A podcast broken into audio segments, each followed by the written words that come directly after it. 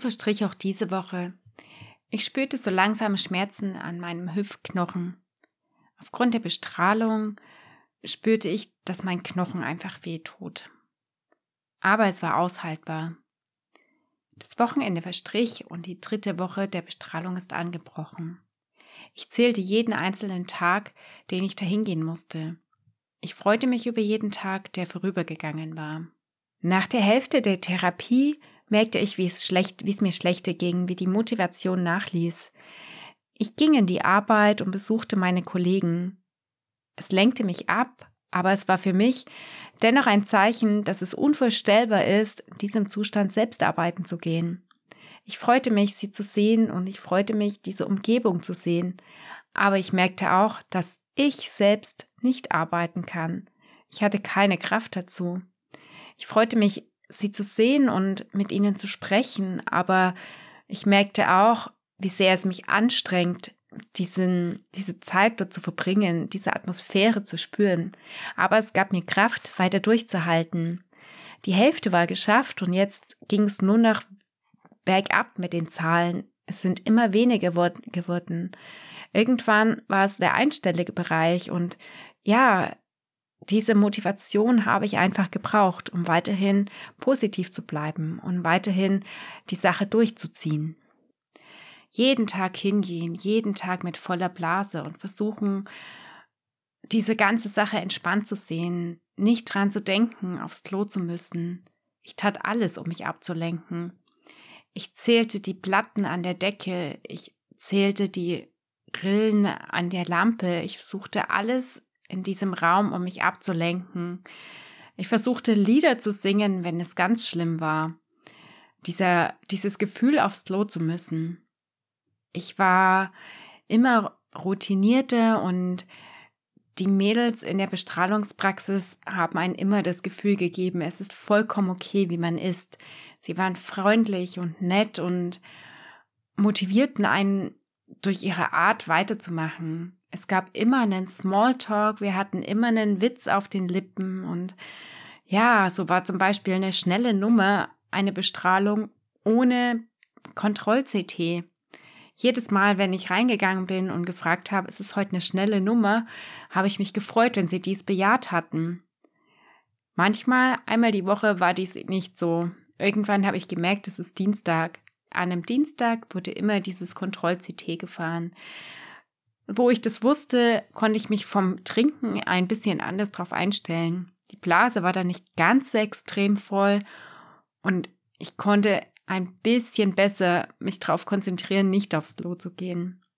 Wenn es eine schnelle Nummer gab, war es anders. Da war das Trinken eine ganz andere Sache. Irgendwann hatte ich auch immer die gleichen Personen im Wartebereich. Ich war nicht immer nur morgens da, ich war mal mittags da, ich war mal abends da. Ja, und wir unterhielten uns. Es waren häufig ältere Männer, die auch eine Krebserkrankung hatten. Eine andere Krebserkrankung, aber das auch wussten, wie es ist, ständig eine volle Blase zu haben. Wenn man rauskommt aus dieser Umkleidekabine und einfach nur schnell den Weg auf die Toilette sucht, Genau sie konnten es nachempfinden, wie es ist, und es stellte sich keiner in den Weg. Jeder wusste, wenn man rauskommt, nur schnell weg, rein aufs Klo und endlich diesen Druck nachgeben und dieses Ich darf jetzt aufs Klo gehen. Ja, die Beschwerden, meine körperlichen Beschwerden wurden ein bisschen mehr. Ich spürte, dass die Verdauung einfach immer mehr rebellierte. Ich bekam Durchfall. Meine Leisten verfärbten sich von Rot nach Braun nach Blau, Lila. Ich hatte am Hintern einen Streifen, der rot gefärbt war aufgrund dieser Bestrahlung.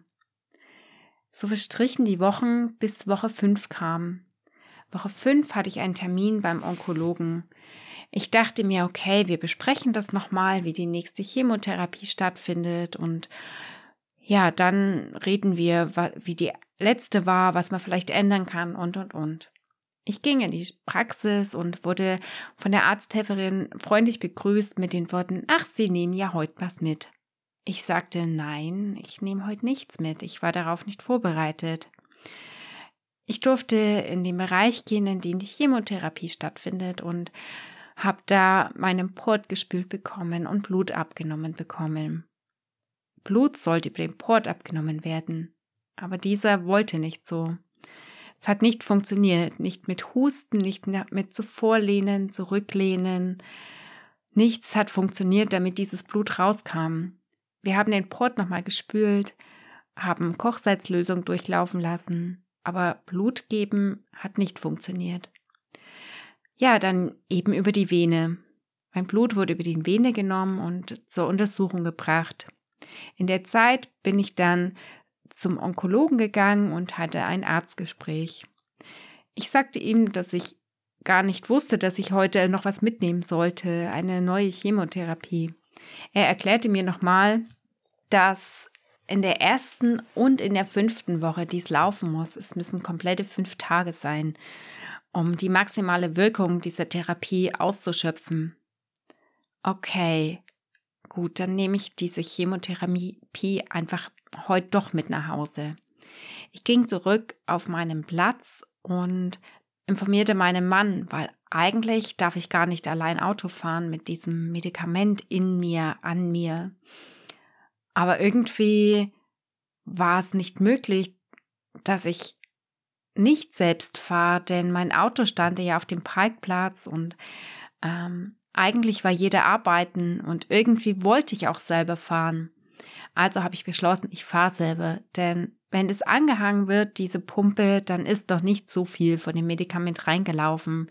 Ich fahre ja danach gleich zur Strahlentherapiepraxis, die im Krankenhaus ist. Also falls irgendwas sein sollte, ist da jemand, der mir helfen kann. Als ich dann diese Pumpe angehangen bekommen habe, dauerte es noch einen Moment und ich durfte diese Praxis verlassen. Wieder mit dem Gewissheit, ich habe eine Nummer für 24 Stunden, die ich anrufen kann, wenn ich irgendwelche Probleme habe. Ich ging zum Auto, steckte die Pumpe, die Chemopumpe in den Becherbehälter mein, Behälters meines Autos und fuhr den Weg zum Krankenhaus. Es fühlte sich ein bisschen komisch an, denn man sollte es nicht machen und ich tue es und ja, aber es war okay. Ich dachte immer, dieses Medikament ist noch nicht wirklich viel in mich reingelaufen. Und wenn was passiert ist, ist wer da, der dir helfen kann. Wenn was wäre, wenn ich merke, es geht mir gerade mega schlecht, dann hätte ich natürlich angehalten und mir Hilfe geholt. Aber es ging mir gut. Ich ging zur Bestrahlung und ja, so war es dann. Diese, dieser Tag ging auch vorbei, diese Bestrahlung ging auch vorbei. Ich bin dann heimgefahren und hatte nun Beutel Bodo 2.0 an mir. Ja, also auf in die neue Woche. Ich schaute immer wieder nach, ob das Medikament auch wirklich in meinen Körper reinfließt, denn es ging mir gut. Ich hatte weniger Übelkeit bis gar keine Übelkeit. Es war alles wie eigentlich sonst während der Bestrahlung auch. Die Verdauung ist immer schlimmer geworden, was aber eher aufgrund der Bestrahlung war, denn die Schleimhäute werden einfach mitgenommen, wenn eine hohe Strahlendosis täglich da drauf kommt. Ja, und so ging dieser Tag vorbei und der nächste Tag ging vorbei. Ich hatte kaum Übelkeit. Das einzige war, ich war ein bisschen müde. So war es, dass ich an einem Mittwoch früh in das Auto meiner Freundin einstieg und ich ihr einfach erzählte, Mensch, ich weiß gar nicht, warum ich heute so müde bin. Sie guckt mich an und sagte, das weiß sie jetzt ehrlich gesagt auch nicht. Sie meinte, ich habe ja fünf Wochen Bestrahlung jetzt hinter mir, davon jetzt den zweiten Chemozyklus. Sie kann sich auf gar keinen Fall erklären, warum ich so müde bin. Ich fand es super. Ich fand diese Reaktion so toll und musste so lachen. Und es ging bis wir bei der Strahlenpraxis waren. Ich wusste, sie nimmt mich wahr, aber sie bemitleidet mich nicht. In dem Fall dieses, als wenn ich eine ganz arme Person bin, die was ganz Schlimmes mitmacht, sondern durch ihre Art und Weise zeigt sie, ich werde gesehen aber es ist auch völlig okay, dies zu haben und sie drückt es auf ihre Art aus, diese Art, die ich immer kenne und die ich sehr zu schätzen weiß und die mir einfach so viel mehr Kraft gibt, diese Sache zu bestehen. Ja, so verging dann diese Woche und es war Freitag. Freitag, es war der Tag, an, der, an dem diese letzte Chemozyklus einfach vorbei ist. Wir fuhren in der Früh zur Strahlenpraxis. Ich verabschiedete mich freudestrahlend von den Mädels und ging wie das erste Mal schon zur Onkologiepraxis. Auch da ich, bin ich sofort dran gekommen und meine Chemopumpe wurde abgemacht. Ich habe es geschafft. Ich habe den zweiten Chemozyklus geschafft und ja, es war's. Ich habe keine Chemotherapie mehr. Ich freute mich und wir fuhren nach Hause. Ich hatte aufgrund der Bestrahlung doch immer mehr Beschwerden. Meine Leisten waren einfach so verfärbt, sie waren so rot, braun, lila, das kann sich keiner vorstellen. Ja, es kam zu dem Zeitpunkt, dass die Haut in den Leisten aufging. Ich hatte offene Stellen und ich spürte sie immer. Ich spürte sie beim Sitzen, ich spürte sie beim Stehen, ich spürte sie beim Gehen und ich wusste gar nicht mehr, was ich anziehen sollte, denn jede Art von Kleidung, die da in Berührung mitkam, verursachte Schmerzen und ein unangenehmes Gefühl. Ich war überall wund und hatte noch drei Tage Bestrahlung vor mir. Ja, diese drei Tage fühlten sich ziemlich anstrengend und hart an. Die Schwestern in der Strahlentherapiepraxis fragten mich immer, ob es mir denn gut geht, denn ich habe immer gute Laune und ob ich ja irgendwelche Beschwerden habe.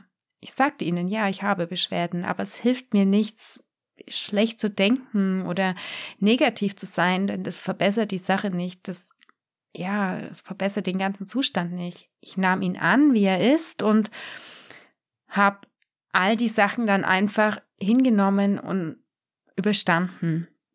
Ja, die letzten drei Tage Bestrahlung brechen an. Auf mir wurde Booster draufgeschrieben. Gerät drehte sich nur noch einmal um mich rum.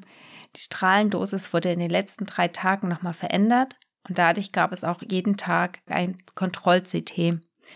Ein letztes Mal wurden die Kreuze der Bestrahlungsfelder auf mir draufgemalt und irgendwann war Tag 28 und ich habe es geschafft.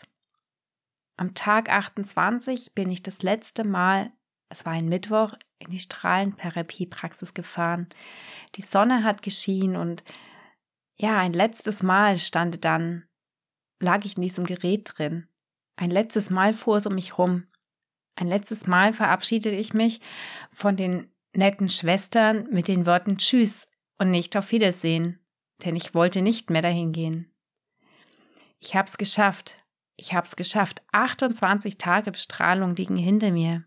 28 Tage Therapie, in dem ich äh, jeden Tag die Blase voll hatte, in dem ich jeden Tag diese Qual hatte, nicht aufs Klo gehen zu dürfen, in dem meine Verdauung immer schlechter wurde, in dem mein Durchfall immer schlechter wurde. Ich hatte Darmkrämpfe. Ich spürte jede Bewegung des Darms, obwohl er leer war. Es war ein sehr unangenehmes Gefühl, diese Bewegungen. Aber ich hatte 28 Tage geschafft, inklusive 10 Tage Chemotherapie. Ich war froh und konnte all das gar nicht begreifen, was da gerade passiert ist. An dem letzten Therapietag hatte ich noch ein Abschlussgespräch mit dem Arzt, mit dem behandelten Strahlentherapeuten er wollte eine rektale Untersuchung machen, aber dies war für mich auf gar keinen Fall möglich. Ich hatte Schmerzen und wollte einfach nur meine Ruhe haben. Ja, das hatte ich dann auch. Ich bin heimgefahren und diese Erleichterung, die ich zuvor gespürt hatte, war ein bisschen weg. Es kam, ja, Erschöpfung auf. Ich hatte aber jetzt auch sechs Wochen Zeit. Sechs Wochen Zeit, in dem die Therapie nachwirken konnte. Sechs Wochen Zeit, mich zu erholen. Sechs Wochen Zeit, meine Wunden auf der Haut durften abheilen. Und wie es in der Zeit weitergeht, erfahrt ihr in der nächsten Folge.